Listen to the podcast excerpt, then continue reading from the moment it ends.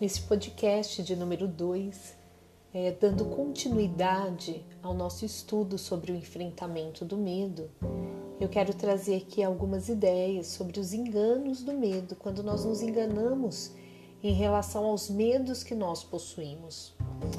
Um outro fator que eu quero trazer hoje é o perigo, né? o medo que parece ser iminente, ou seja, é, parece que está acontecendo neste momento ou a qualquer momento. Nós estamos sempre. O próximo passo pode ser o acontecimento, o perigo, então vai gerando uma ansiedade ou que parece que vai ser inevitável. E isso está ligado a questões que nós sentimos, talvez, na, do passado, na nossa memória, que nós trazemos e que não são verdadeiros. Nós fazemos muitas vezes medos de infância e vamos nos lembrando que talvez naquele momento em que nós éramos criança, o perigo era muito mais real do que agora. Que hoje nós podemos nos defender, hoje nós temos argumentação, nós podemos estudar, talvez temos uma certa liberdade para nos construir, mas ficamos fixados em medos infantis medos de, de não falarmos em determinadas coisas, porque senão elas parecem que vão acontecer. Isso se torna um engano da memória, ou seja, pode ser que já foi uma vivência do passado, mas ela não, não dá para ser real agora no presente, porque eram medos infantis, medos de criança ou medos em que nós fixamos imaturos, né? É, certa vez eu ouvi a fala de um paciente idoso que disse: Eu passei a vida angustiado com coisas que nunca aconteceram. E muitas situações elas ficam na nossa mente, né? E, gente, às vezes são medos que são produzidos em nós de forma e que nos, nos fazem mal. Uma palavra que os nossos pais disseram às vezes por uma ameaça, por um tom de nervosismo, e aquilo se tornou uma crença em nós e nós acabamos passando a ter medo de determinadas situações. Eu quero colocar até aqui que esse medo muitas vezes é um gerador de fobia. O que, que, são as fobias? São medos determinados que nós temos de algumas coisas que elas são irracionais né? Por exemplo, a pessoa que tem medo de passar debaixo de uma escada, às vezes ela precisa passar de uma, de, debaixo de uma escada, mas por um medo que foi colocado nela, que a gente foi vai chamando aí de, da tal superstições, ela realmente torna aquilo algo mágico, que se torna realmente muito difícil. Uma outra situação também são a as questões, né, além dessa do passado, né, de falas, daquilo que a gente acreditou, de situações que às vezes a gente vivenciou. Eu escuto muitas falas de pessoas que, por exemplo, tiveram uma experiência, isso eu já ouvi muitas vezes, que moraram às vezes em lugares é, mais difíceis, né? É, e às vezes tinha muito rato, passava ou algum animal, algum inseto, e a pessoa ela traz no seu cotidiano, no seu dia a dia, um alerta sempre presente de que alguma coisa vai aparecer. E se ela vê, vamos supor, um rato, vê uma barata, vê um inseto, ela não consegue fazer o enfrentamento. Então acaba sendo um engano da memória, porque talvez naquele momento você estava vulnerável àquela situação, de que hoje você não precisa mais estar vulnerável diante daquilo. E muitas vezes a gente passa uma vida angustiado do medo de coisas que nunca vão acontecer de novo, né? E a gente fica o tempo inteiro em alerta, se protegendo e assim por diante. Então, isso é muito importante nós falarmos, né? Porque algumas pessoas sofrem de verdade com essa situação. E Cíntia, como nós podemos fazer para melhorar isso? Nós vamos fazer o enfrentamento desses enganos que a nossa memória traz. Ou seja, eu tenho que me posicionar, eu tenho que passar a pensar, tomar consciência e atitude em relação a esses meus medos. Então eu posso começar de coisas pequenas e ir crescendo nesses enfrentamentos. O que quer enfrentar, gente? Enfrentar é realmente você fazer um passo. Então, ir lá, colocar o veneno, né? Vamos supor, dar um exemplo da barata, que eu sei que muitas pessoas têm medo de barata, rato, mas eu vou falar de outros medos também. Ir lá, colocar é, o veneno, matar, né? Fazer, não fugir é importante, né? Não, não tomar aquelas atitudes irracionais, bem como algumas pessoas têm muito medo também, às vezes pela condição humilde que veio, pelas falas que ouviu, de se sentir incapaz diante de algumas pessoas que têm autoridade. Ou que você acha que tem autoridade ou tem um certo prestígio. Então você acaba não falando, não conseguindo se expressar em público, não conseguindo né, é, dizer nada porque você acha que você não sabe. E então é muito importante você também fazer esses pequenos enfrentamentos. Uma coisa que no nosso grupo do Telegram que eu quero primar muito é que você possa se expressar, né? Se você é, é, não quer, né, por um motivo ou outro, mas eu, eu digo para você, a maioria de nós tem medo do que o outro pensa. Não, tem medo de não saber se expressar, tem medo de não saber escrever. É, nós não estamos aqui para julgarmos, para olharmos, nossa, quem escreveu isso, quem escreveu aquilo. Nós estamos aqui para crescer e para crescermos juntos como pessoa, para nos tornar uma pessoa melhor, para transformar o nosso interior. Né? A partir de um conhecimento é simples, didático, né? O que eu sempre falo. Eu não criei o além de si para questões técnicas, para falar né, com, com pessoas que trabalham com técnica, que trabalham na área de psicologia. Eu criei o Além de Si para trazer pessoas que querem se melhorar, que querem trabalhar os seus sofrimentos, as suas dificuldades. Então eu procuro trazer uma linguagem didática acessível para todas as pessoas. Então, tudo aquilo que eu vou estudar de forma técnica, eu procuro trazer isso de forma muito didática, de forma muito simples, para que nós possamos repensar a nossa vida. Então, eu, eu falo que existe um processo aqui desse enfrentamento em tudo, principalmente no autoconhecimento. Eu tomo consciência, eu conheço e aí eu tomo uma atitude para mudar. Esse é o nosso processo, né? Quando eu tomo a consciência, eu já vou escolhendo e já vou conseguindo decidir o caminho para a mudança. Então, é, essa, esse engano do medo de achar que esse perigo ele é, ele é, ele é de fato vai acontecer agora. Então, a pessoa ela vive em alerta. Né? Eu falo que são aqueles tipos de pessoa que vivem é, com torcicolo, com dores nas costas, com tensão, né?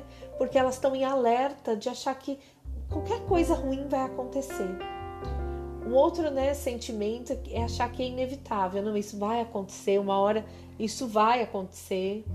Né? Nós vemos isso até mesmo na questão da pandemia. Muitas pessoas estão com muito medo e, e eu escuto até as pessoas dizerem assim: Nossa, eu só estou esperando bater na minha porta. É como se o vírus realmente fosse bater na porta é, daquela pessoa. Então é algo realmente que se torna um engano, se torna insano, né? O medo é um medo mentiroso, não verdadeiro. Tá bem? E aí um outro fator, né, desse desse medo é quando nós descontextualizamos, desculpa, tiramos do contexto, né?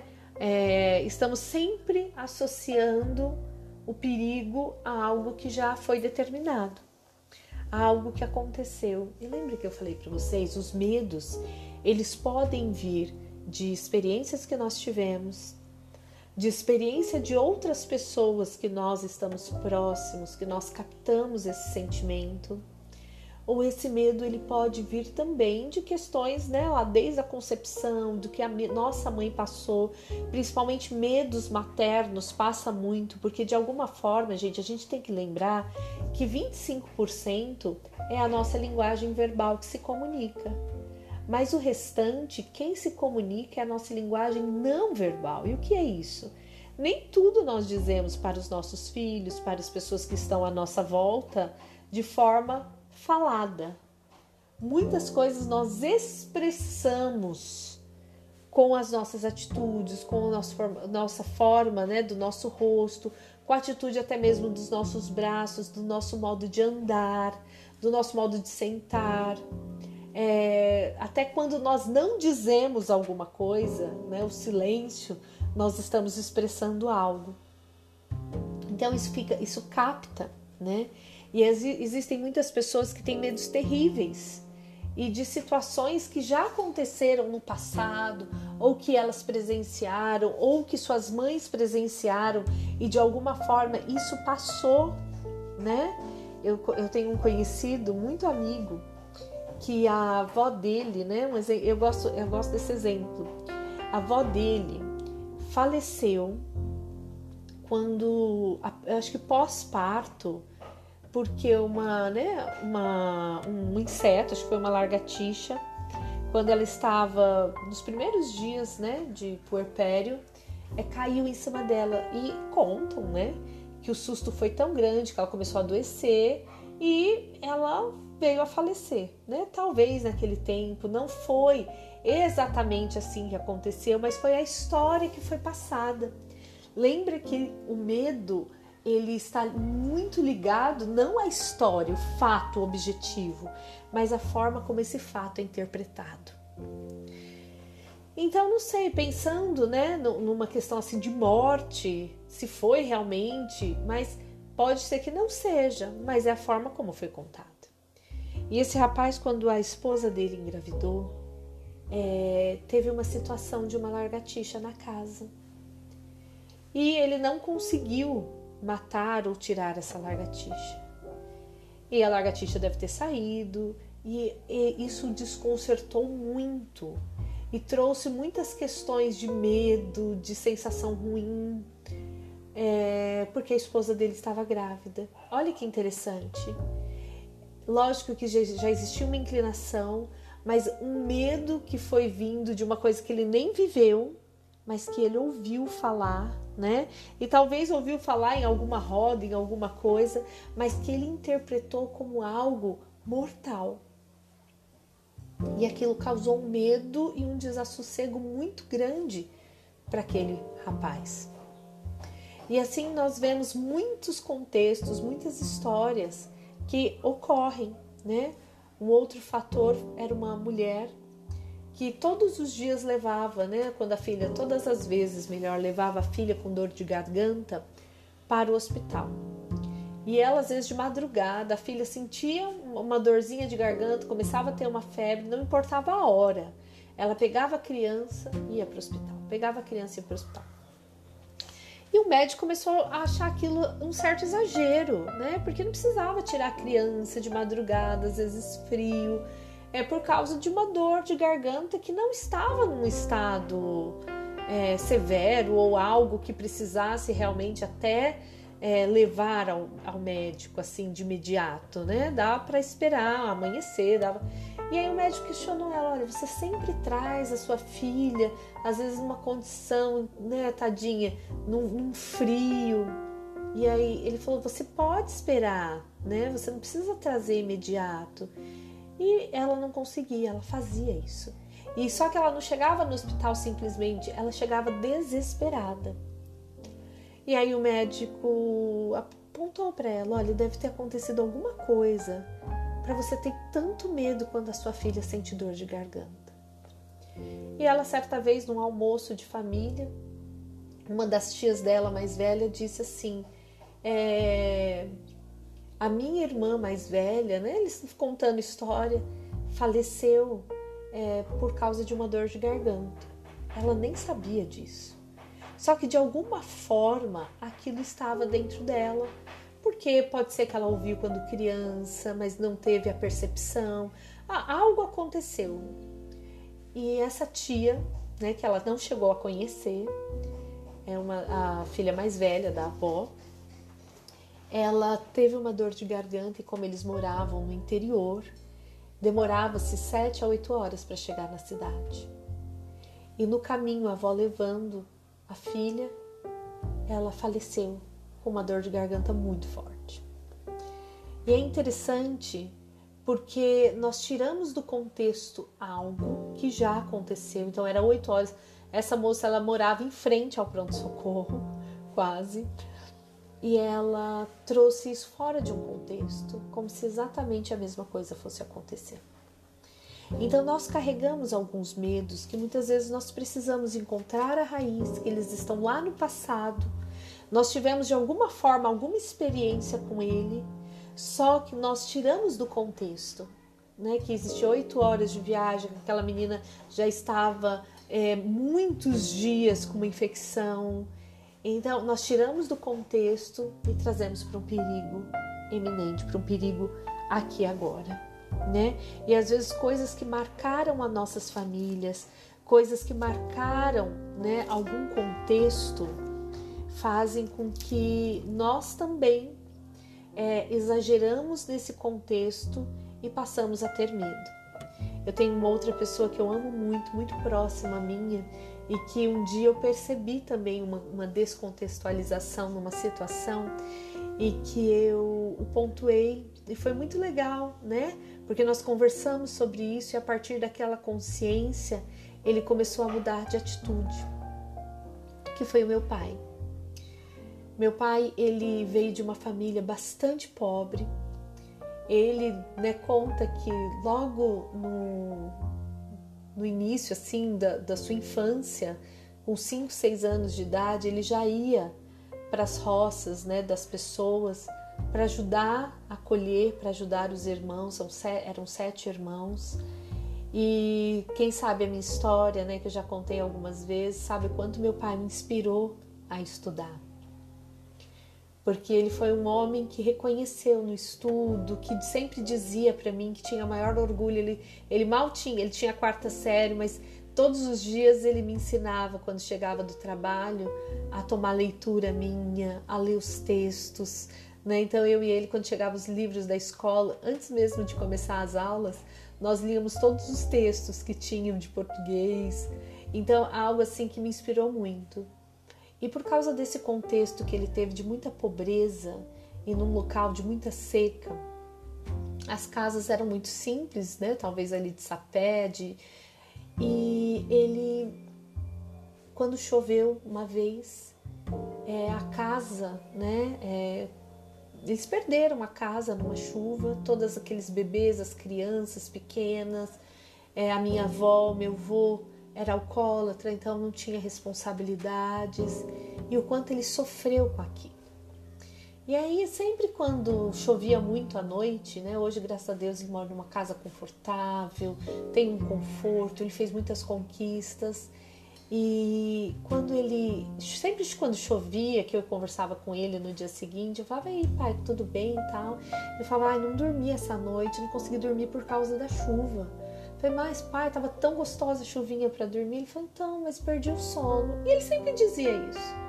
Até que um dia eu despertei e falei, mas por que? que todas as vezes que chove, ele não dorme? E aí eu comecei a tentar entender, né? Falei, pai, mas já aconteceu alguma coisa em relação à chuva no meio da noite? E aí ele me trouxe essa história. E eu disse para ele: Mas hoje você não mora mais naquela casa. Hoje você pode deitar e dormir, curtir uma chuva a noite inteira. E é claro que não foi na primeira vez, não foi na segunda, mas eu sempre dizia para ele: quando chove, pai, o senhor começa a escutar de forma diferente esse barulho da chuva e assim por diante. Hoje, às vezes ainda, né? É, chove, ele acorda, mas ele fala, aí eu me lembro e eu durmo de novo. Enfrentamentos nós vamos fazendo. Às vezes existiram contextos na nossa vida, na nossa história, na história dos nossos, que foram muito marcantes e que nós associamos a realidades de hoje e que não, nós não vivemos mais isso para ter tanto medo assim, tá bem? É interessante porque é, esse enfrentamento aqui do medo, ele não é só uma informação, ele é um trabalho da nossa história, ele já é um autoconhecimento. Então, espero que vocês tenham gostado E se tiver alguma pergunta, algum comentário, alguma partilha que nos enriqueça aqui nesse grupo, eu conto com você. Tá bem? Forte abraço, tudo de bom.